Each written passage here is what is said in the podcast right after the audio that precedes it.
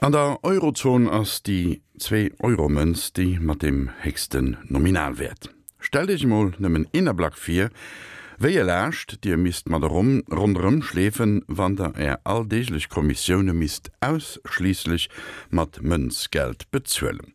Mei eso ergonget den Europäer bis an dat Speit 17. Jahrhundert ra. De Chinesen wär dat schon villmi frei ze bond ginn, si hu schon am 7. Jahrhundert pa Bayiergeld aggefauerert.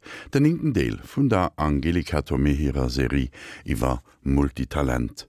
Bayer. Das chinesische Reich war groß, die Handelswege lang und Münzgeld in größeren Mengen schlichtweg zu schwer, zu unhandlich, mit einem Wort unpraktisch. Deshalb entschlossen sich private Kaufleute dazu, fliegendes Geld herauszugeben. Die auf Papier gedruckten Wechsel funktionierten wie Gutscheine und konnten jederzeit in bare Münze umgetauscht werden. Das fliegende Geld wurde bald darauf auch in der kaiserlichen Verwaltung eingeführt denn mit Hilfe der Gutscheine ließen sich die Steuern aus den Provinzen problemlos in die Hauptstadt befördern. Statt tonnenschwere Münztransporte schickten die Provinzregierungen Wechsel, die von der Landesregierung je nach Bedarf eingelöst werden konnten. Um das Jahr 1000 durften einige auserwählte Handelshäuser erstmals Banknoten herausgeben, die zum Kauf von Produkten bestimmt waren. 20 Jahre später wurde die erste staatliche Druckerei in Betrieb genommen, die Geld aus Papier herstellte. Die Geldscheine wurden in einer Schatzkammer unter strengsten Sicherheitsvorkehrungen produziert. Zunächst stellte man aus Maulbeerrindenbast ein Spezialpapier her, in das Seidenfäden eingearbeitet waren. Anschließend wurde das Papier mit farbigen Symbolen bedruckt, nummeriert und mit einem Siegel abgestempelt. Seriennummern, Siegel und Seidenfäden sollten die Echtheit der Banknoten garantieren, also Vertrauen schaffen und Fälschern das Handwerk erschweren. Jedweder Versuch, die Geldscheine nachzuahmen, wurde mit dem Tode bestraft. Die Todesstrafe drohte im 13. Jahrhundert auch denjenigen, die sich weigerten, Papiergeld anzunehmen. Eine drastische Maßnahme, die bändisch darüber spricht, wie ablehnend die Bevölkerung dem Papiergeld gegenüberstand. Händler und Bevölkerung gaben Gold und Silbermünzen den Vorzug, denn die hatten im Gegensatz zu den Papierscheinen einen erkennbaren Materialwert. Um der Bevölkerung das Zahlungsmittel schmackhaft zu machen, trugen die Geldscheine eine Aufschrift mit dem Vermerk, dass sie, falls erwünscht, gegen Münzen eingetauscht werden könnten. Zu den vertrauensbildenden Maßnahmen gehörte auch ein Gesetz, das die Stabilität der Währung gewährleisten sollte. Darin wurde festgelegt, dass die gedruckte Geldmenge stets durch die Gold-, Silber- und Seidenreserven des Landes gedeckt sein müsse. Aber Papier ist geduldig. In Krisenzeiten wurden mehr Scheine ausgestellt, als Wertreserven vorhanden waren. Die massive Geldentwertung führte schließlich dazu, dass man das Papiergeld im 15. Jahrhundert zeitweilig wieder abschaffte und zu Edelmetallmünzen zurückkehrte.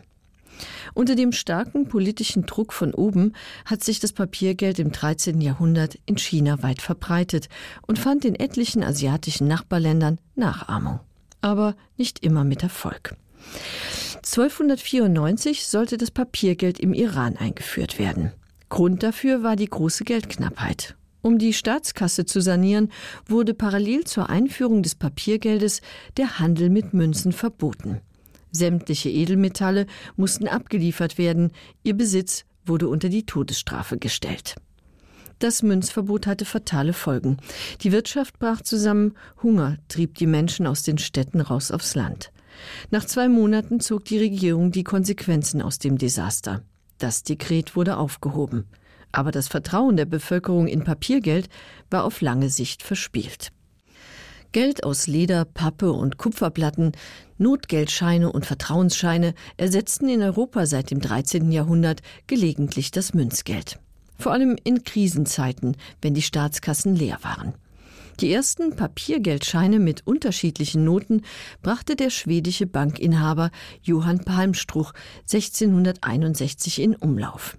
Er gründete 1657 die erste Notenbank und gilt als europäischer Erfinder des Papiergelds.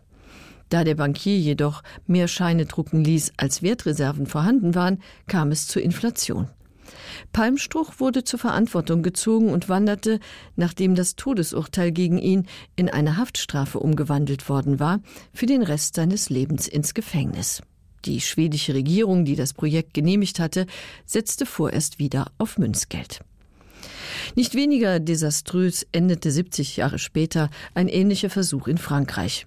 Der Erfinder der französischen Banknote, der schottische Bankier John Law, der sein Vermögen als professioneller Glücksspieler gemacht hatte, verlor bei dem Versuch, die französischen Finanzen zu sanieren, sein gesamtes Hab und Gut.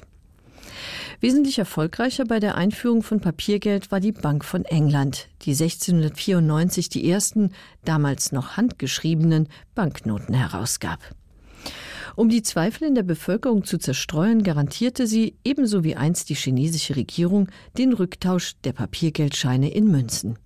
Dieses Versprechen ziert übrigens heute noch die britischen Fundnoten. Münzen galten jedoch auch in England lange als das bessere Geld. Denn wie überall auf der Welt rief die Einführung der Banknoten auch in England Fälscher auf den Plan. Bis 1817 wurden insgesamt 327 Geldfälscher hingerichtet obwohl die Methoden, um Geld vor Fälschungen zu schützen, stetig fortentwickelt wurden. Ab 1697 diente der Bank von England ein besonderes Wasserzeichen im Papier zur Fälschungssicherung ihrer Geldscheine. Das Wasserzeichen war lange eines der markantesten Sicherheitsmerkmale von Banknoten. Inzwischen haben sich viele andere dazu gesellt. Eine besondere Zusammensetzung des Papiers, Sicherheitsstreifen, Hologramme und winzige Perforationen sollen beispielsweise neben etlichen anderen Kennzeichen die Euronoten vor Fälschungen schützen. Der Erfolg ist eher mäßig. 2012 wurde etwa eine halbe Million falscher Euro-Banknoten aus dem Verkehr gezogen. Die am häufigsten gefälschte Banknote ist der 50-Euro-Schein. Rund 500.000 falsche 50er sollen derzeit im Umlauf sein. Deshalb werden die Banknoten immer wieder überarbeitet. Der neue 20-Euro-Schein, der Ende November herauskam, wartet mit einer technischen Innovation auf. Am rechten Rand der Vorderseite befindet sich jetzt ein sogenanntes Porträtfenster im Hologramm, das die griechische Göttin Europa zeigt. Das Porträtfenster, so erklärte der Präsident der Europäischen Zentralbank Mario Draghi bei der Vorstellung des 29ers, soll sicherstellen, dass Euronoten auch weiterhin fälschungssicher bleiben und das Vertrauen der Bürger in die Gemeinschaftswährung stärken. Vertrauen erwecken sollte einst auch die Deckung der Währungen durch Edelmetalle. 1971 wurde dieses Prinzip von den USA aufgehoben. Seither entscheiden die Zentralbanken nach eigenem Ermessen darüber, wie viel Geld sie in Umlauf bringen.